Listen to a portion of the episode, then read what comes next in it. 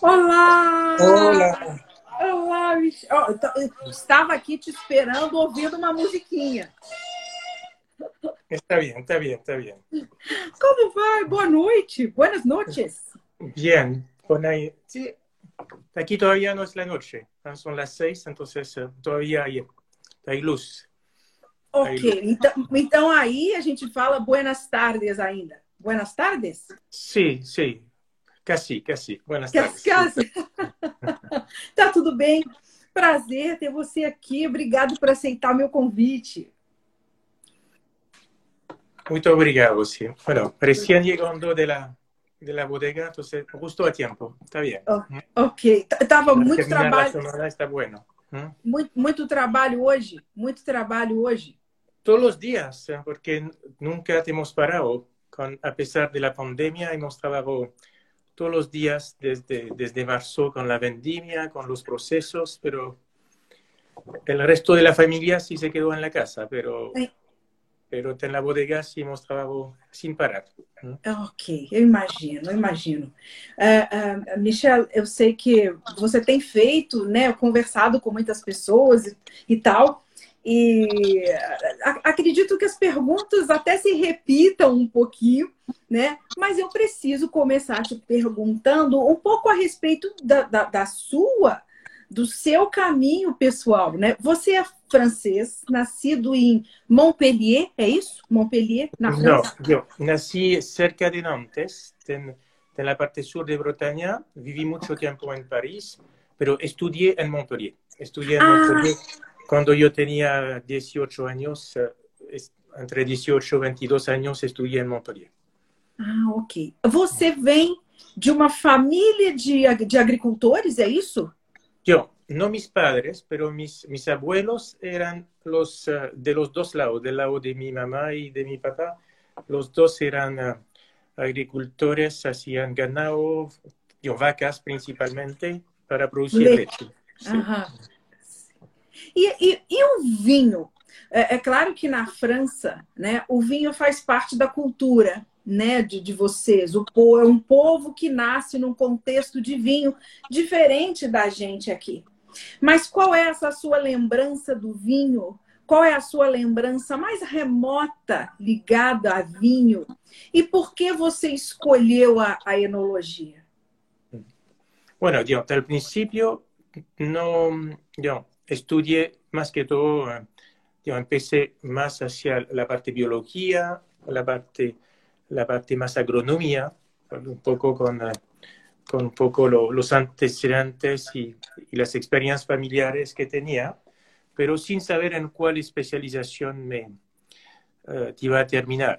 Y al final, cuando estudié en Montpellier, donde sí la, la especialización viticultura, tecnología es más... Uh, es más uh, profunda, es más importante, uh, decidí finalmente estudiar esta parte. Estaba entre agronomía tropical y, y, el vino. Y al final pude hacer un poco los dos porque la vida me, me dio la oportunidad de trabajar como seis años en la parte tropical, en el bosque tropical y después con, con la suerte de la, de la, vida pude volver al vino. Entonces, entonces, eh, así fue. Pero empecé tranquilamente con el, un poco con los vinos, eh, un poco del sur de Francia y poco a poco fui descubriendo outros terroirs como Bordeaux, Borgoña, Champagne e terminando finalmente em Chile.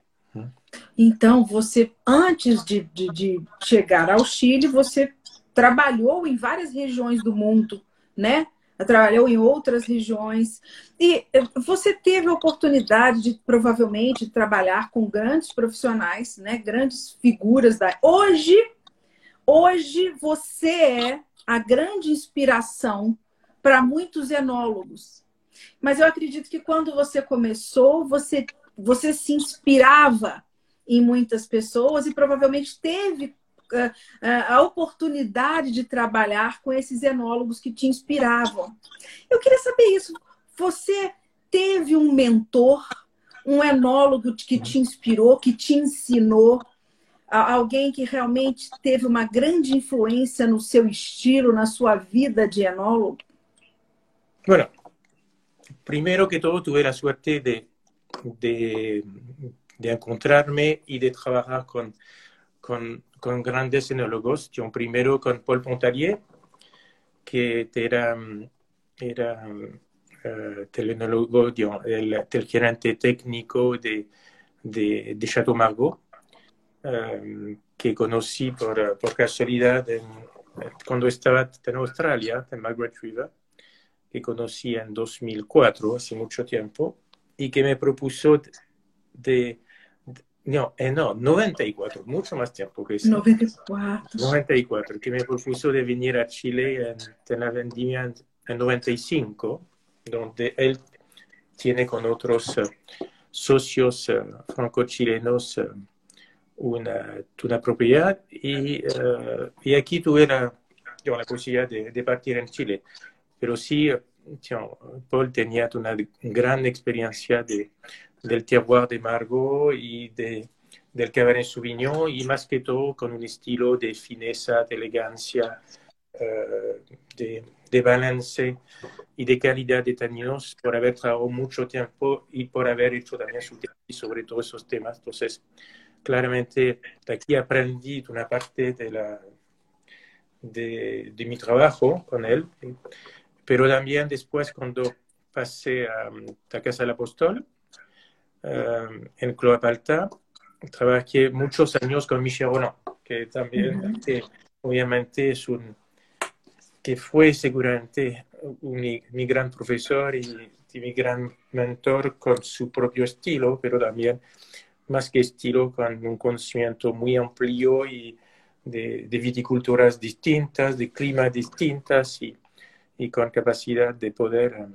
adaptarse a, situaciones muy distintas, uh, con estilos finalmente muy distintos. Entonces tuve la suerte de, trabajar uh, con dos personas que, que, que, han marcado y que marcan la, lo que podríamos decir la, la tecnología uh, bordolesa, pero también mundial.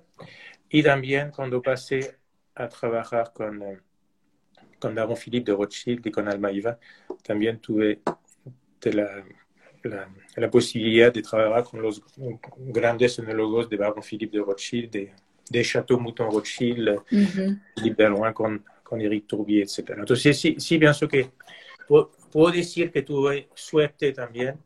Um, yo, no, yo no sé si al final esos encuentros uh, nos, uh, nos llevan a tener un, un estilo particular. Yo más que todo pienso que nos, nos dan mucho más herramientas para adaptarnos y hacer, uh, y hacer buenos vinos um, con estilo que se van también adaptando a la, a la situación, al clima, a los cepajes, a lo, al, al, mundo también, porque los estilos cambian también. Entonces, sí. uh, um, no, pienso que tuve suerte. Sim, um pouco, um pouco de sorte, um pouco de, de é, tudo é tudo uma, uma, uma, conjunção de fatores, né, Michel, que acontecem. E aí você uh, foi parar no Chile, você foi uh, trabalhar na Alma Viva em 2007, é isso? Sim, assim é, sim. No, a, a vinícola foi fundada em 1997, 10 anos antes. Sim, 97, sim. Sí, sí, sí. Yo la primera cosecha fue 96, pero fue fundada em 97. Está bem. Exatamente. E isso pela, pela baronesa, né? Filip, uh, Filipina, né? De Rothschild e o Eduardo Guilherme. Ok, da, da Conte Toro. Muito bom. Esse, esse nome, Alma Viva, qual o significado do nome? Eu acho tão bonito. Ele tem um significado, não tem? Sim, bueno, yo, primero si, si se traduce, bueno, es, eh, tiene un nombre muy bonito porque, bueno, en español significa Almayiva, en portugués no sé lo que significaría, pero en, uh, en inglés sería Living Soul, so, algo sí. que, que, que, claramente uh, suena muy bien para un gran vino, pero también fue una referencia directa a la literatura francesa, porque cuando se creó Talmayivat era importante que las dos culturas, la francesa y la chilena, estén, estén presentes en la, en la botella. Entonces la cultura, la cultura francesa está presente a través del nombre de Talmayivat. Suena, suena español, pero es la parte francesa de la etiqueta. Eh, y es una referencia a un personaje eh, importante de las bodas de Figaro.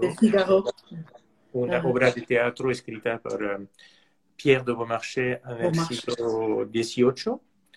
Um, y, um, y fue escrita de la, con la misma escritura que, a, a, a, a assinatura dele mesmo, sí. de verdade, né? Sí, por, sí, porque al final, yo, es una obra de teatro que seguramente está también muy conocido por su, por su adaptación a la, a la ópera. Uh, por Mozart. Sí, por Mozart. Las bodas de Figaro, sí. Sí, la noche de Figaro. Y uh, hay que saber que la baronesa Philippine de Rothschild estaba casada con Jean-Pierre de Beaumarchais, que es ah. un descendiente directo de Pierre de Beaumarchais y que tenía en la biblioteca familiar los escritos originales de la obra, lo que permitió escribir Almaviva de la misma forma que, el, que lo que escribió Pierre de en su momento y también que nos permitió usar el nombre de, de Almaviva. Sensacional, sensacional. Ah, e o, o símbolo, né? A, a, a, o nome Alma Viva e o símbolo já é uma referência à cultura chilena, né? Sí, sí lo, los, los tres círculos que están sobre la botella um, es una referencia a, la, a, lo que generalmente está pintado sobre el tambor ritual mapuche del cultrún y, y que representa la, la, visión de esta cultura del, del universo, del cosmos, con, uh, con los cuatro puntos uh, cardinales norte, sur, este, oeste, con lo, las cuatro estaciones eh, de, del año, los cuatro puntos que están en el medio, y esos semicírculos corresponden a los vientos. Entonces, eh, una, un diseño muy especial uh, que obviamente se adapta bien al vino, que también uh, funciona en función de la, de, de la de la, del desarrollo de la vegetación durante los distintos ciclos, durante la, las distintas estações do ano. Muito legal, muito, muito bacana. Eu acho muito bonito essas referências todas. E às vezes passa essas explicações, às vezes não são feitas e, e, e são coisas tão interessantes, né, tão enriquecedoras. Uh, lendo a respeito uh, dessa criação, né, da, dessa ideia da criação do Alma Viva, a gente lê que uh, foi um, a intenção foi, foi criar um vinho premium franco-chileno, né, que tivesse essas duas características. E uma coisa que foi uh, uh, absorvida, que foi instituída na vinícola, foi o conceito de chateau francês. O que vem a ser, Michel, esse conceito chateau francês que foi adotado? Sí, bueno, Carmaniva fue producido, fue producido bajo este concepto de chateau o de grand cru, donde al final todos los recursos que son los viñedos, la bodega, uh, el equipo, los equipos técnicos, pero todo el equipo están enfocados solamente a la producción de un solo, un solo y gran vino, um, que es muy común en Bordeaux, en Europa, donde hay muchos chateaux que producen un solo vino y por consecuencia producen también un, un, segundo vino por la selección que se hace también, pero no producen una gama de productos como, por ejemplo, las bodegas, las viñas más tradicionales chilenas que, que producían todos los productos de la gama, Sauvignon Blanc, Chardonnay, Cabernet Sauvignon, Merlot, distintos niveles.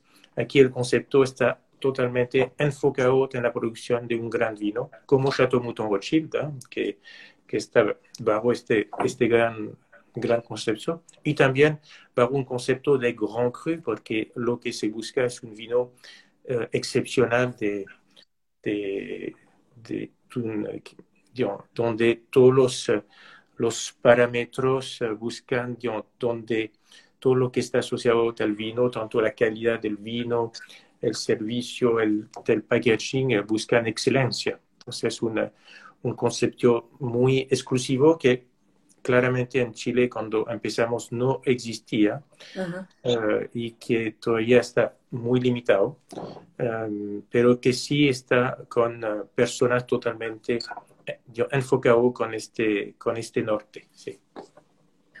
A, a, escolha, né? Aí quando eles resolveram fazer esse vinho, né? Esse grande vinho no, no Chile, eles escolheram a dedo a, a, a, localização dos vinhedos, como é que foi essa escolha? Foi sorte cair lá no.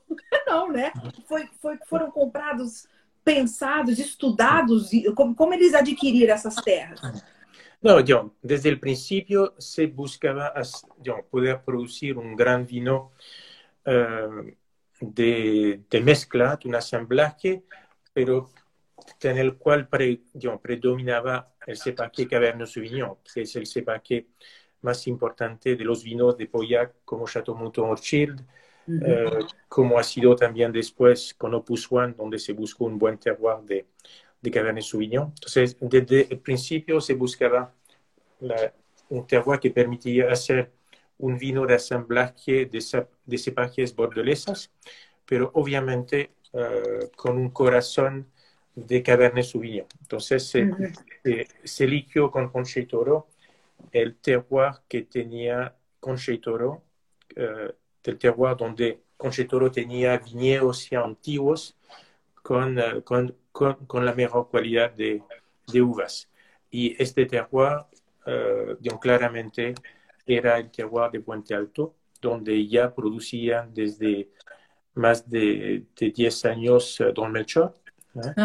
Uh, y donde también se, se conocían uh, yo, la, la, calidad de, de, de, este cepaje, el Cabernet Sauvignon en este terroir. Entonces, partimos con, con un terroir que ya tenía un, un primer reconocimiento y también con, con viñedos que tenían casi 20 años, lo que permitió lograr un, un, buen, un buen nivel de calidad desde el principio um, y calidad que obviamente probamos de, de, de, de, hacer crecer a través del tiempo. Uhum. O, o, Alma Viva, ele já tinha uma história quando você chegou, né? E provavelmente ele, o, o público, as pessoas já esperavam do vinho, deste vinho, uma característica especial. Ele já tinha um, um, um posicionamento quando você chegou.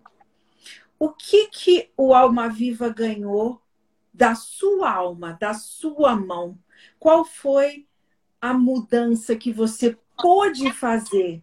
Onde entrou o seu toque? Entrou, você teve a liberdade de mudar, colocar o seu estilo, a sua. O Alma Viva tem um antes e depois de Michel Friou? Você vê isso dessa forma?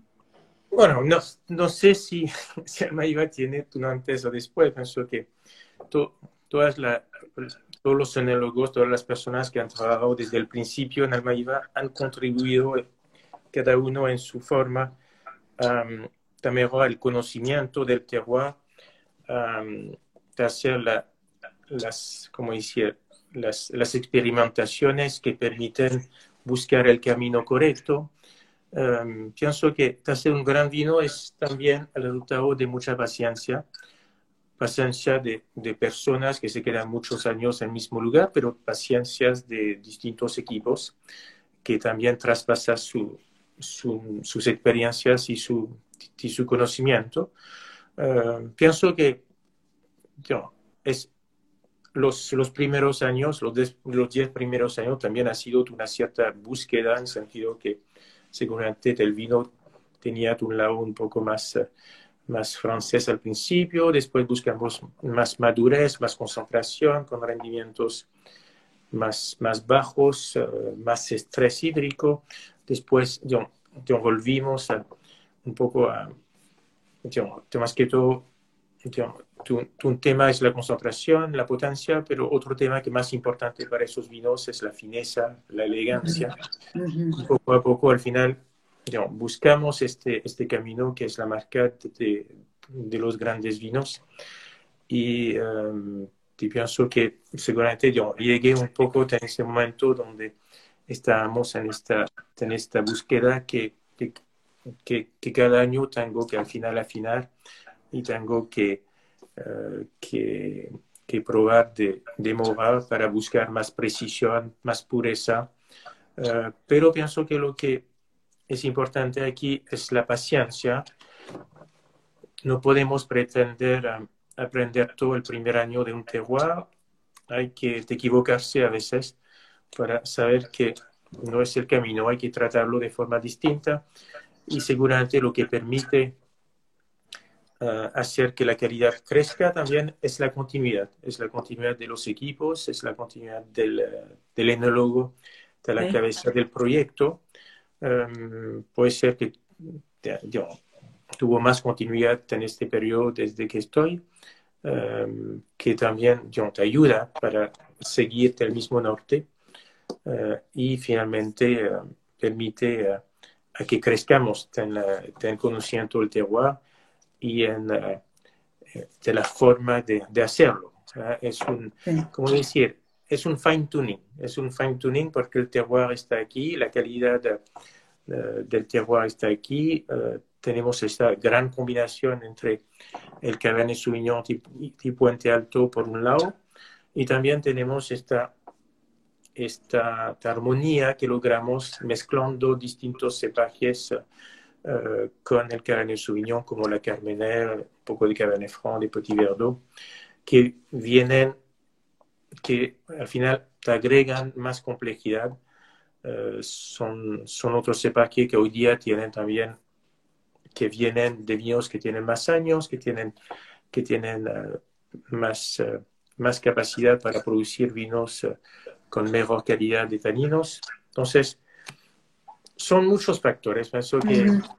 Y yo tengo muy claro que para hacer esos grandes vinos hay que tener un, un, buen equipo, hay que tener gente que, digamos, apasionadas y que que, que te ayudan al final a, a, producir este, este gran vino. Entonces siempre hay figuras, hay personas que, que seguramente van a promocionar o que van a comunicar más un poco sobre su trabajo y sobre, sobre el vino, pero detrás de esto hay, hay todo un equipo de personas que, que, se, que se esfuerzan digamos, todos los días para poder hacerlo mejor.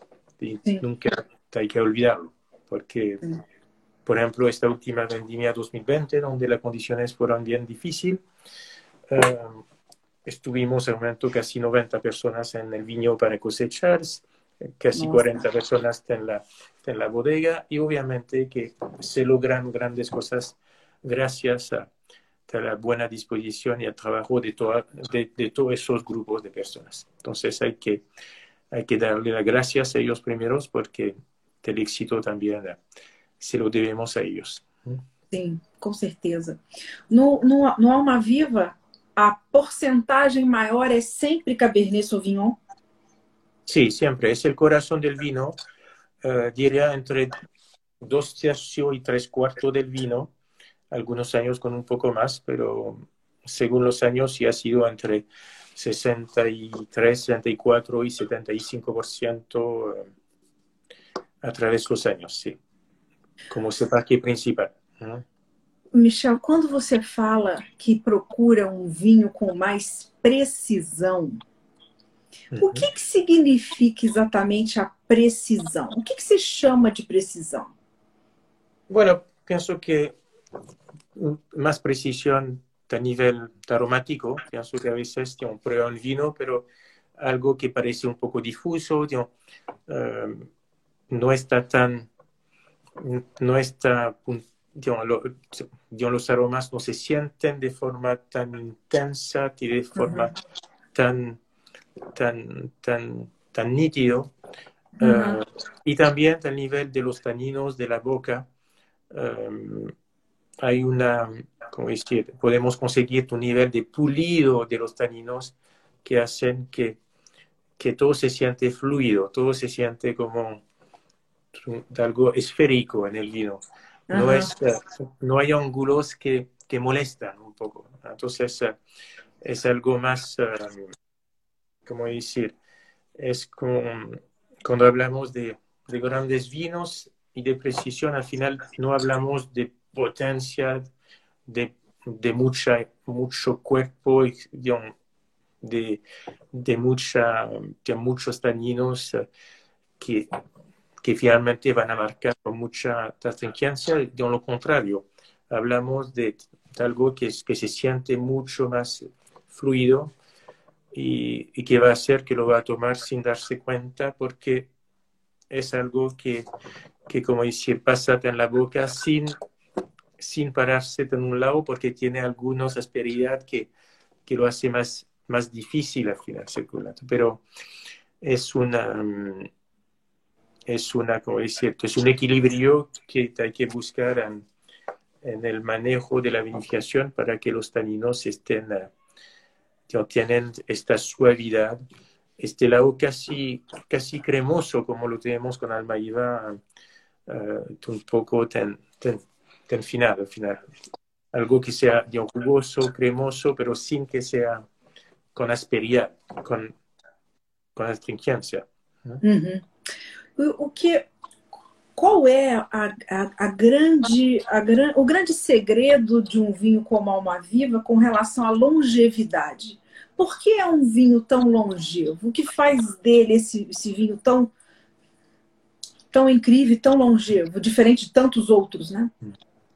Bueno, yo que uh, para ser vinos que un, un poder de un, un potencial de, de guardia, eh, claramente hay una, hay una, hay una calidad de de terroir al principio.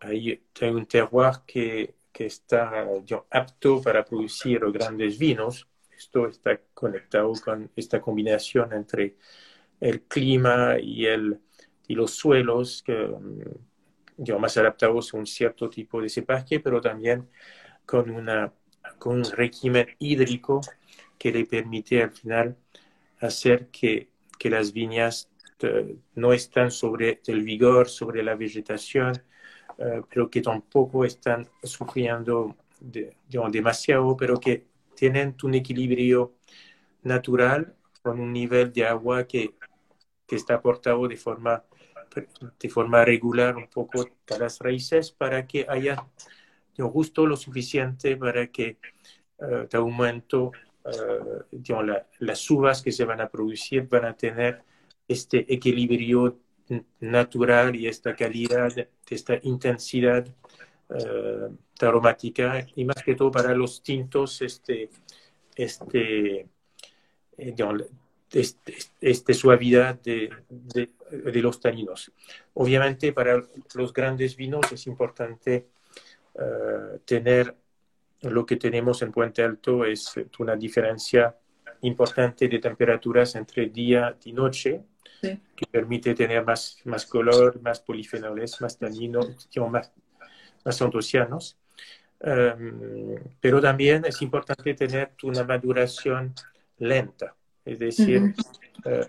uh, un terroir como el nuestro que está ubicado cerca de las montañas, que al final siempre van a aportar vientos más frescos al fin del día, nos va a permitir tener una moderación lenta y y es este proceso lento que permite mantener frescura, buena acidez, uh, buena fruta, sin, sin perder todo esto en poco tiempo porque hay demasiado calor. Entonces, uh, son distintos factores que son propios al, tal, tal terroir que permite hacer grandes vinos. Obviamente que el que haga su viñón tiene dentro de eso un poder de, de un potencial de de, de guarda naturalmente que, que, siempre puede ser importante, pero es un, es el, es un poco la, la, la gracia de, dentro de un buen terroir, un terroir que no está adaptado para hacer grandes vinos, uh, porque va a producir mucho vigor, rendimientos uh, importantes, poca concentración de, de, fruta. es, es, es, lo que hace la diferencia entre los grandes terroirs y los otros. Entonces tenemos la suerte de estar sobre este gran terroir para el Cabernet Sauvignon y finalmente no son tantos reconocidos en el mundo para el Cabernet Sauvignon uh, a este nivel. Obviamente que, que, que en Bordeaux hay, hay, hay muchos, uh, como hay en Valley o con, en, uh, y, en Chile, que es un gran, gran país a Cabernet Sauvignon, tenemos la suerte también de tener, de, de tener este, entre otros, muy buenos también. Sí. É interessante você falar do, do terroir, e a gente escuta ah, muitos especialistas, muitas pessoas falando que o Chile ele é um país muito propício para a agricultura o mais natural possível, a agricultura orgânica, biodinâmica, que, que, que o Chile seria um, um palco uh, talvez ideal para esse tipo de agricultura. Como é que é? Qual é o seu input? Qual é a sua a sua opinião a respeito disso e todo esse processo também relacionado a como a, a, alma viva trabalha. Bueno, digo, cualquier país que, que, que tiene, que tiene un clima más bien seco uh, y con, sin tener lluvias, especialmente durante el, ciclo vegetativo y más que todo la vendimia, obviamente uh, es un clima favorable para producir uvas sanas y, uvas uh, que no necesitan tratamientos o que, que, no necesitan muchas intervenciones con productos externos. Entonces, obviamente que, que en un clima como, como Bordeaux, donde hay más lluvia, y entonces más riesgo de tener hongos como botritis o idio, etcétera. Obviamente que la presión fitosanitaria es mayor, entonces hay, es más difícil tener una agricultura biológica en, en, esos climas y es mucho más fácil tener, tener un clima como, como Chile porque está, está seco. Entonces, obviamente que como, como todas las viñas chilenas, aprovechamos esas condiciones para ser lo más amigable posible del, del, del medio ambiente y, y tener prácticas uh, más, uh, más, uh, más orgánicas. Sí, sí. Nosotros no somos biodinámicos, sí. no, tenemos, no tenemos certificación, pero digamos, probamos de tener el manejo más sustentable posible, sabiendo que nuestro desafío principal está mucho más conectado no con las plagas o con los hongos, está más conectado con el agua, en el sentido que uh, estamos en un sector de poca, de poca lluvia. Mm. Uh, salimos de dos años que fueron muy, muy secos. 2020 fue extra, excesivamente seco. Ah. 2019 también. Uh, por suerte tuvimos más lluvia en esos dos últimos meses. Hay más nieve en la cordillera de los Andes actualmente. Entonces, eh, está bien, pero nuestro desafío es más esto, es decir, como es como la viña normalmente necesita 450, 500 milímetros de lluvia para poder funcionar o crecer sola. Eh, nosotros estamos en 300 de promedio y algunos años a 150, 200, significa que uh, todo lo que, el gran porcentaje que se pone es del, del riego, de la, de la irrigación. Entonces, sí, irrigación. Sí. Significa ah. una decisión más humana para ver cuánto, cuánto voy a poner, a cuál fecha, cuánto tiempo espera, etc. Entonces, eh, una, una, una intervención del ser humano mayor que en un país donde la lluvia viene del cielo y uno no decide cuánto es porque é suficiente e, não há que pensá-lo. Essa é a, a eu, eu, eu, uma pergunta que eu te falo. Hoje, qual é o maior desafio para vocês aí nessa questão climática mesmo? Essa mudança, vocês estão sentindo uma mudança com essa né, essas, essas alterações climáticas no, no, no, planeta. O que, o que vocês estão sentindo de realmente é, que está mudando e você, e você nota que é uma coisa que, que é permanente? Qual é o maior desafio? Que tipo de providências vocês estão tomando e o que vocês estão mudando para já lidar com esse tipo de coisa? Bueno, yo, yo claramente hay un cambio climático que todos conocen y que, que es importante uh, en, en, en, todo el mundo. Obviamente, como estamos en un sector que, que, que desde el principio es un sector que recibe poca lluvia, uh, algunos años nos afecta más como, como estos años, como 2019, 2020, a pesar que en 2020 fue un punto muy positivo porque fue, fue gracias a la sequía que tuvimos una cosecha muy precoz. Pudimos cosechar digamos, tres meses antes y como teníamos ah. un inicio de presión con el COVID-19, entonces en este caso diría que la sequía nos ayudó mucho. Fue, fue, fue un punto muy positivo. Acabó ayudando. Ah, ah. Entonces, pero sí, obviamente que, que uh, es un es un tema importante. Tenemos la suerte en Chile de tener también, uh, tenemos la lluvia que puede ser poca, pero también cuando tenemos lluvia tenemos uh, una parte de la, del agua que se acumula como nieve en las montañas y que después nos aportan más, más agua durante, durante el año, que también es un plus importante.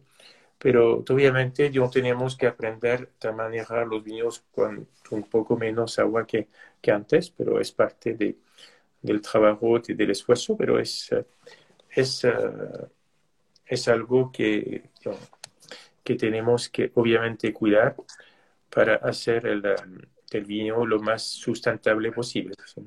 Sim. Uh, no caso de, de, de a alma viva, ela tem hoje o alma viva e o EPU, é isso? O EPU seria, e, e quer dizer o segundo, né? EPU significa o segundo. Sim, sim, significa uh, número dos, segundo, ten, tener, se llama Pudungun, en el, en el idioma mapuche, sí.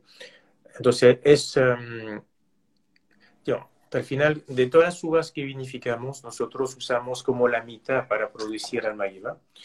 Uh, haciendo una selección muy estricta para poder hacer el mejor vino posible.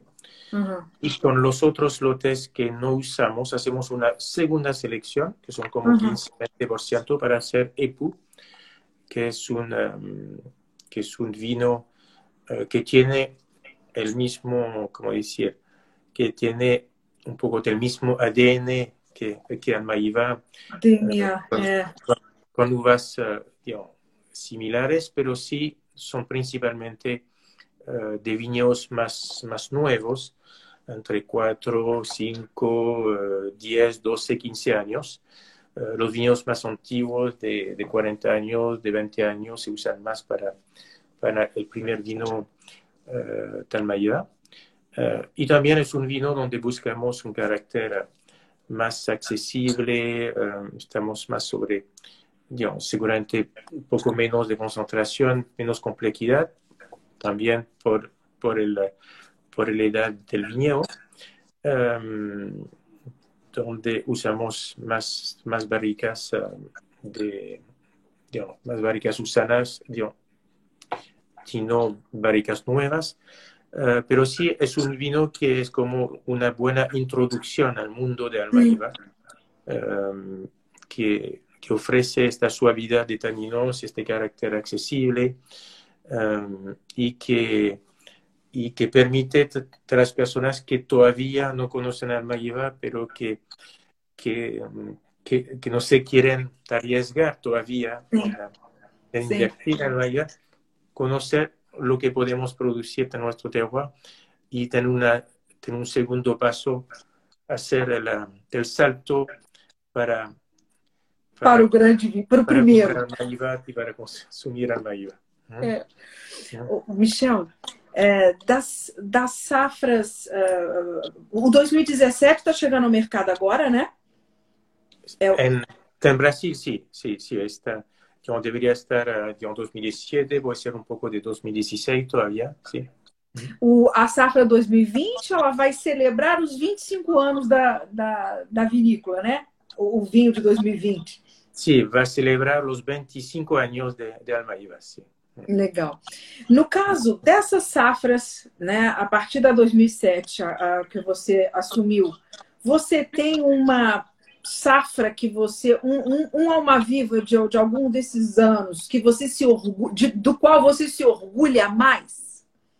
Você tem um filho que você tem mais orgulho por ele? Bueno, eu diria que sempre há cosechas que são que são muito buenas e que a veces han sido más, más fáciles de producir, en sentido que naturalmente nos han dado uh, un equilibrio, uh, un balance natural muy bueno uh, y que han nacido de condiciones climáticas que han sido muy, muy positivas, muy fácil.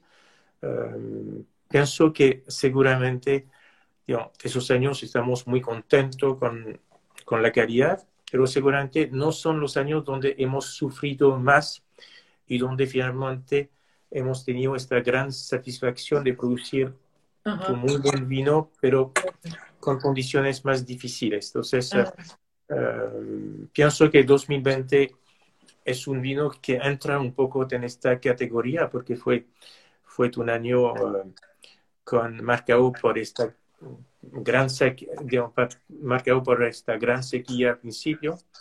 Teníamos miedo de tener, eh, de, de, de, no tener suficiente agua para llegar hasta el final.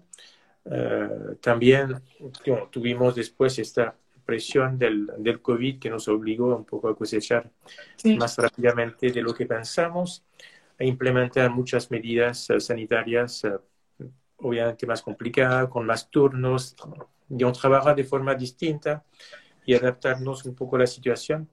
Y obviamente cuando vemos el resultado que, que finalmente es un resultado ex, excelente ah. y cuando vemos todos los esfuerzos que han hecho todos los equipos, todas las personas y todo el corazón que, que han puesto en esto, obviamente que pienso que eso sí nos, nos, nos, nos, nos, nos llena de, de mucha alegría y, y, uh, y uh, de orgullo. ¿No? Sí. Entonces, así fue un poco 2020, pero también 2016 fue un, un año muy difícil porque 2016 tuvimos un clima más frío, tuvimos más lluvia en. En, um, 2000, ¿Se falou 2016? Sí, 2016. 2016. Tuvimos más lluvia en abril, durante la cosecha. Um, entonces, fueron condiciones eh, más, más complicadas, más extremas, donde tuvimos que cosechar también más rápidamente, presionado por la, por la, por la lluvia. Y a pesar de tener un, un nivel de concentración seguramente menor a otros años, un nivel de madurez distinto, pienso que logramos un, un, equilibrio de un vino con un estilo un poco más un poco más bordo, pero con más tensión, con más fresco frescor y con muy buena calidad de, de, taninos, con un estilo distinto, pero claramente tuvimos que reaprender un poco nuestro trabajo porque, porque con esas condiciones uh, no se manejan las uvas de la misma forma, no se manejan los tiempos de maceración, de uh, las temperaturas, uh, los tiempos en barricas, la forma de trabajar. Entonces, seguramente es un año donde eh, personalmente te aprendí mucho. ¿eh? Sí.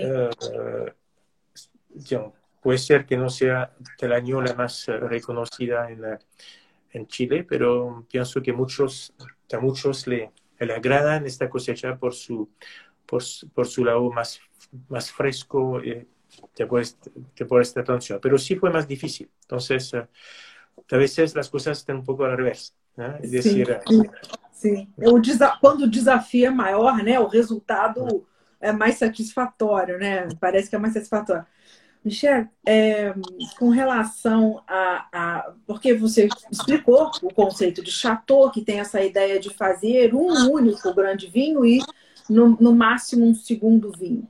Nunca houve um plano uh, de se fazer um, um rótulo de, de, de, casta branca na Alma Viva? Nunca surgiu essa. Bueno, hay, que saber que pienso que la, cuando producimos grandes vinos, um, toma mucho tiempo para poder uh, conseguir uh, lograr este nivel de, reconocimiento, porque hay que, hay que trabajar mucho, hay que hacer muchos esfuerzos paso a paso y, y también hay que consolidar todos los esfuerzos que podemos hacer de, de promoción uh, del vino sobre, sobre un, un, solo vino. Y, claramente hemos enfocado nuestros esfuerzos sobre, sobre Almaíva.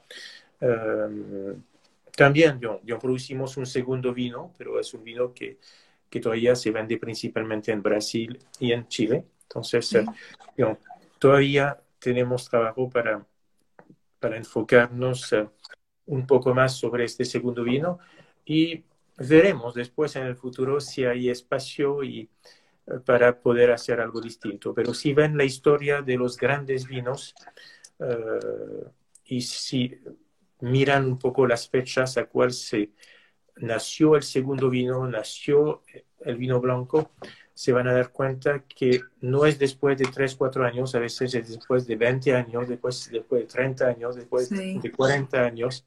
Es una... Hay, hay, tiempo para todos. Entonces, uh, veremos uh, lo que pasa en 10, 15, 20 años. ¿eh? Pero, pero sí hay que tener conciencia que también el terroir en el cual estamos en Puente Alto es claramente un gran terroir para hacer, eh, para hacer grandes tintos uh, con, con, con, variedades bordelesas, pero no tanto como, como blanco, por lo menos donde, donde estamos. Alma Viva nunca pensou em fazer um vinho em outro terroir, em outro país? a, a, marca Alma Viva en otro país, en otro terroir? Bueno, bueno es una joint venture entre dos empresas eh, grandes que son uh, Baron Philippe de Rothschild y Viña Conchitoro. Entonces, es un, es un proyecto único basado sobre esta, esta junta de, de estas familias, de estas empresas. Sí. Uh, y y es el, es el, como decía, es el ADN de, de Almaíba, en el sentido que um, si las casas matrices como Baron Philippe de Rothschild digamos, digamos, han hecho vinos en distintos lugares, digamos, hacen vinos en Bordeaux, uh, el Baron Philippe de Rothschild se asoció con Robert Mondavi para hacer Opus One en California, y de la misma forma, y, y después Philippe de Rothschild vino a Chile para, para, para para producir el, este, este gran vino Almaíva. Y del lado de, de, de Viña Conchitoro, Viña Conchitoro también uh, tiene proyectos en... Uh, tiene proyectos sim, sim. En, as, as, as, separadamente sí, né? Sí. os projetos. Sim, sim. Hay, que, hay que ver la historia de forma un poco distinta. Sim, Eso. sim. Michel, você tem é, familiaridade com os vinhos produzidos no Brasil? Você conhece os produtos, os, os, os viticultores, os vinhos brasileiros? Bueno, yo más que todo tu, tuve la suerte, como todas las personas que, que viajan de forma regular a, Brasil, eh, tu, tuve la suerte de, de, probar y de consumir muy buenos uh, espumosos. Pienso que Brasil tiene condiciones para producir uh, muy, de muy buena calidad de, de, de, vinos espumosos a partir de Chardonnay, Pinot Noir, que son, uh, que son uvas más, más, más, más precoces. ¿Eh? Y también tuve la suerte también de participar en varias degustaciones uh, para, digamos, probando vinos tintos de cepaje distinto de Merlot, de Gran Sauvignon, de Syrah. Eh, pero obviamente que la calidad de los espumosos es, decía muy buena. Você, você já experimentou uso de poda invertida? Essa poda, né? essa, essa colheita que é feita aqui no inverno em algumas das nossas regiões, Minas, São Paulo, como alguns produtores estão fazendo para driblar a chuva do verão? Sí, yo, la, la verdad, yo no soy especialista de, de este tipo de, de, poda por una razón yo, obvia, pero, pero claramente yo, Brasil tiene yo, condiciones normales de producción de uvas que, que, hace que cuando las uvas llegan um, a maduración, llegan en un periodo de, donde las temperaturas son muy altas y donde las lluvias también pueden ser importantes, que obviamente uh, favorece los, uh, las variedades más precoces como, como el Chardonnay, el Pinot Noir o el, todo el Merlot, pero también que complican la producción de grandes vinos con cepajes un poco distintos como el, como el, uh, como el Cabernet Sauvignon otros cepajes que tienen una fecha de, de, madurez distinta. Entonces, obviamente que um, sabiendo que lo más difícil es uh, llegar en buen estado sanitario hasta la fecha de cosecha, este, esta técnica de, de poda uh, invertida, más que todo una, una segunda poda que se hace no tan agosto como, como la, la poda habitual, pero más en, en enero para poder cosechar en...